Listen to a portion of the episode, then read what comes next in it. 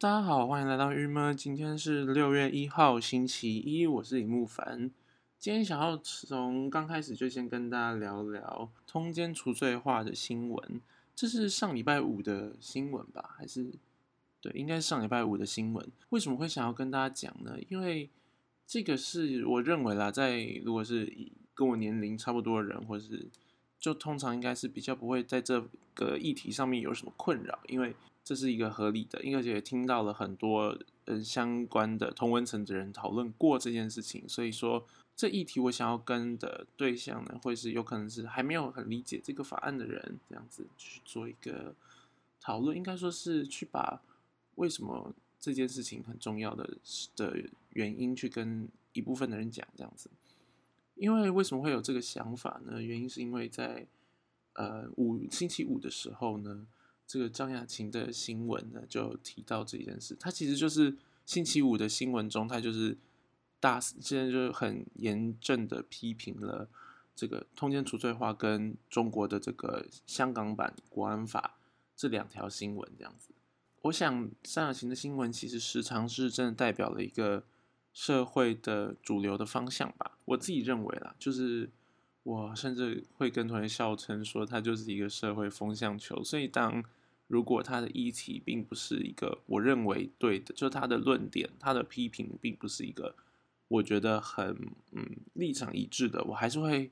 努力的去呃听他的这个立场，因为这个真的是代表了一部分的很大一部分的人的一个当今的现在的想法这样子。好了，所以说就是在看完张雅琴他这个他非常严正批评了，他就大声说，就最近是怎样，台湾大法官怎么了？说台湾的法官怎么了？为什么呢？之前的这个杀人呢，就是有一个杀人的案件，然后是判了无罪，然后现在又有通奸的又要除罪化，他又说好啊，所以现在在台湾是杀人不用死，通奸没有罪吗？然后他就是很激动这样，这句话很好的直接被民众记得，然后大家也可能可以用这句话来去达到一些自己的政治手段跟。嗯，去对去抒发自己对这个国家、这个政府的不满，但是其实这件事情背后是有很多很多原因、很多专业判断，所以我觉得还是希望可以大家可以多懂一点啊。对，那那个前半段的这个杀人不用死，不是之前已经有略提过吗？那我们今天就来讲讲通奸除罪化。其实简单来讲呢，这个呢，如果大家想要看更多的话，应该是可以看这个之前绿党的。参那个立委参选人这个邓医师邓慧文医师的论述，因为这就是主要是由绿党发起嘛，我的理解应该是这样。时代力量呢，这个邱显志立委呢也有就是一起，其实也是在推动这件事情啦，所以这是一个这个状态。所以如果想要看更多，可以看他们的，还有像是在吕秋。远吕秋远律师的这个脸书社团呢，脸书粉丝团呢，大家可以在上面也可以看到更多的解释文这样。那我这边就是简单来讲啦，其实就是呢，如果说大这个事件主要目的就是说，希望说不要再是以刑法这件事情来控制一个家庭的这个关系。然后这个的原因其实是这件这个法律本身的很多的嗯不合理，尤其是对于。也不能说女性，因为呃，也可能是男性啊。但反正就是这个东西法律的不合理，就是说呢，如果有一个人 A 跟 B 是夫妻这样子，B 呢他出去偷吃了，好，不管 B 是男是女的哦，他就去偷吃，所以不是就一个 C 吗？所以这时候 A 就可以告，可是 A 告了 B 跟 C 之后，A 是可以对 B 撤告，所以到最后，但 A 不能对 C 撤告，所以说呢。到最后，这个法案、这个法律常常会引衍生出来，就是到最后是把 C 给告死。可是明明就是 B 跟 C 的两个人都有一点责任的状态，但是到最后的结论是会把 C 告死那样子。好，所以这是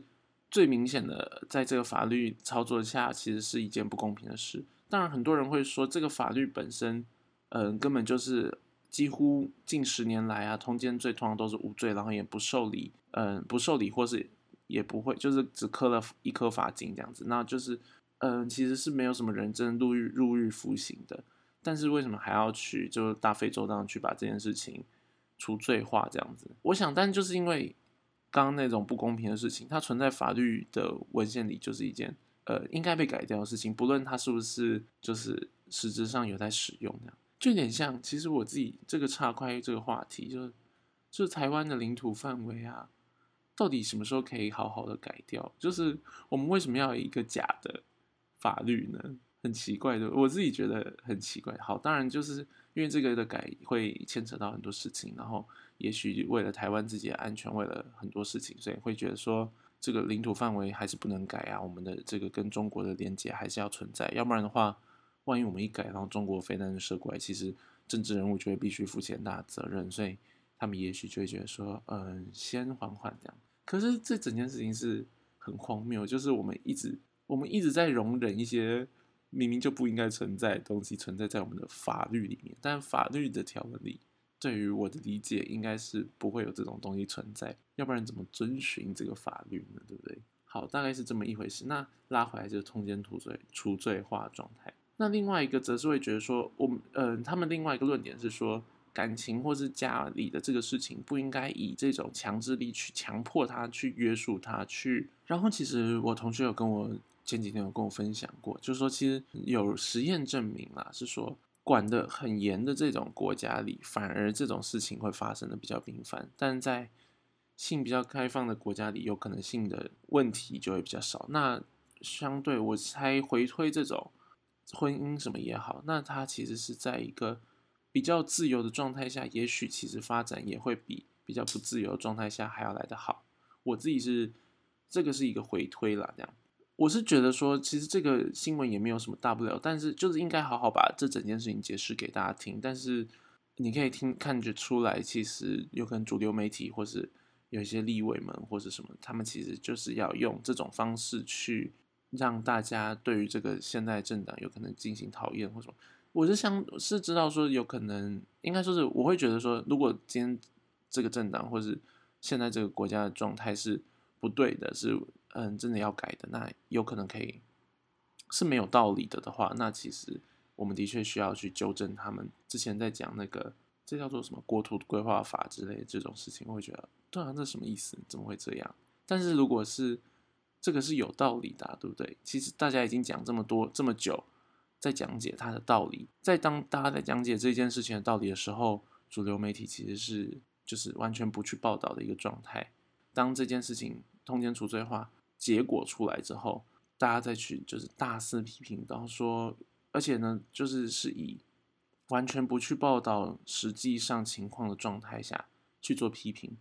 是有失嗯媒体价值的嘛？也是是有失他们就是整件事情的一个状态，就是你没有把真相告诉大家，对，而是其实在导了一个风向啊，这样子，我觉得不太好。而且因为我觉得大家会用一些不太。就是会误导民众的一些言论呐，像说这个民进党立委郑云鹏先生就表示说，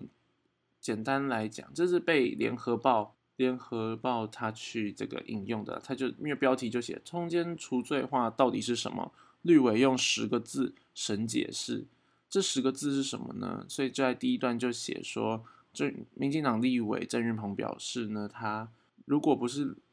如果自己不是立委、立法委员的话呢，也不会知道除罪化是指刑事责任。我觉得不能这样说，因为除罪化本身就是这件事情，明明就已经一直在宣传。你称为立法委员或什么，其实应该也要做的是宣传这个法律的一个的工作，而不是去推卸这个责任。好，那接下来他继续讲了，他就说，而是改成民事赔偿的这个令的这个方式来判断。就是本来就有的民法，他会就是继续用这个民法来判断这样子。他说呢，就是用偷吃不用关赔钱洗门风的一个方式来说来解释，就会很好懂了。我觉得，嗯，我觉得这件事，这个这十个字听起来超级不对的。我觉得这十个字听起来超级不是一个好的解释啊。我觉得整件事情不是正正面解释，我会觉得有可能很多人。的随口的解释文也会因此导出了一个让社会走向了会对这件事情的判断会是那个没有去好好理清它到底背后的原因。对，好，那这就是这个通奸除罪化的一个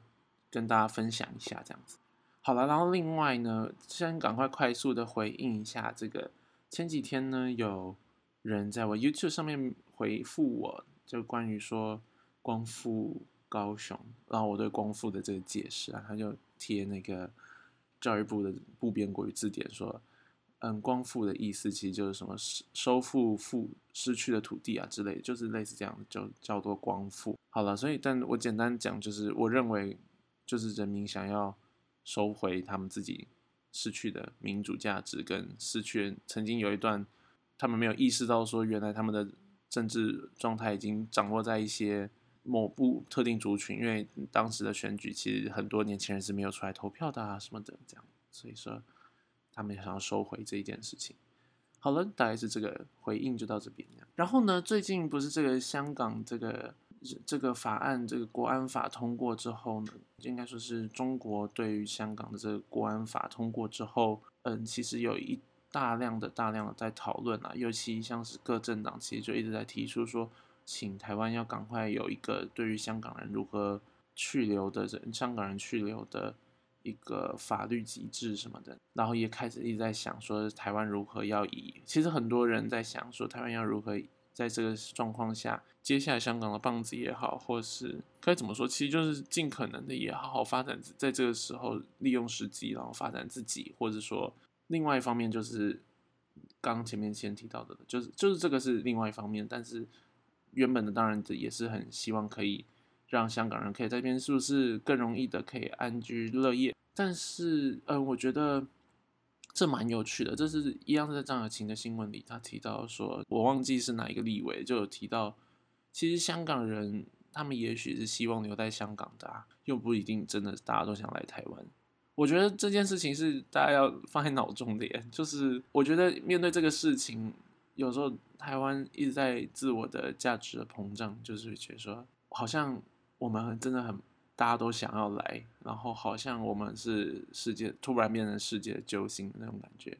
可其实台湾并没有。说实在的啦，如果是香港人，对啊，他为什么会想来这里呢？说实在的，他如果是香港，如果是这个状态，我猜他也许更想要去的是英国去加拿大。如果可以选择，因为那边的发展不会比较差。如果他来台湾是用一种像是政治难民的状态来。就是那个感觉是不一样，所以不知道，我只是觉得说，而且当然的，他的最终最终的希望也会是希望香港好好的，而不是希望他逃到了另外一个地方，然后香港失去了这样子。在大家在讲，一直在讲说我们要如何去做这个庇护，去做对香港人的一个保护的时候，其实某种程度我觉得是要思考这件事的，就是是要去想说，对耶，他们其实。maybe 是想留在香港，应该说是他们应该会是想留在自己的国家，就有点像，如果今天是台湾好了，就即便中国大陆哪一天真的攻打台湾了，然后台湾要变成这个中国的一部分好了，你觉得台湾人会想要离开台湾吗？我自己的话就会觉得我还是想留在这里，因为就这里是我们的土地啊，是一个有很多连接的地方嘛。暂时的，目前的我的想法会这样，未来就不会。但你会觉得说，再看看怎么在任何的情况下做点好的事情，而不是就离开这里自己的想法啦。所以，的确，我是觉得说，因为很少，其实很少论点有提到这件事情，就是关于好像香港人会不会想去留在台香港什么的。其实，对啊，这次才是一个香港人的心声吧，对不对？希望其实是给他们一个很软性的支持，但是，然后当然我们一直，如果他们要，我们可以应该要想方设法的解决他们的问题，这样。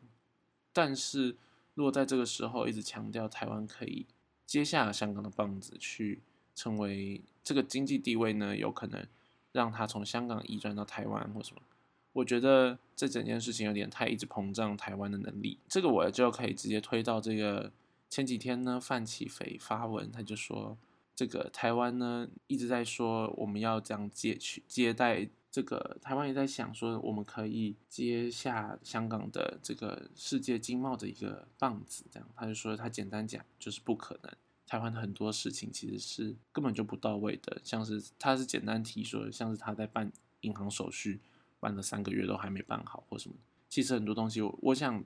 这个是一个其中很很小部分的一个生活上的原因。在扩及这个东西扩及到整个各面向的时候，其实台湾真的是一个能力很不足的一个地方。我觉得我们还是要，即便这一次的这个 COVID-19 过后，我们还是要去一直记得这件事情，因为最近实在太容易让我们自满，跟自己觉得很厉害这样。我想，我我自己都是一个会忘记台湾还有很多问题的人，所以就是录这一则，有可能一起相互的提醒，就是台湾是一个还需要很多努力的。当然的，也可以不要努力了。我我我我没有觉得一定要努力，因为不努力也不会怎样啊。就是台湾又不一定一定要当一个世界强国，台湾也不一定要当一个世界有头有脸的国家。我是这样觉得，世界这么多的国家，为什么非台湾要那么努力不可？就是好了，这是我自己觉得，就是也不用压给自己压力这么大，说我们一定要什么都跻身世界最好的，只要大家活得快乐，其实梦程度就达到了一个。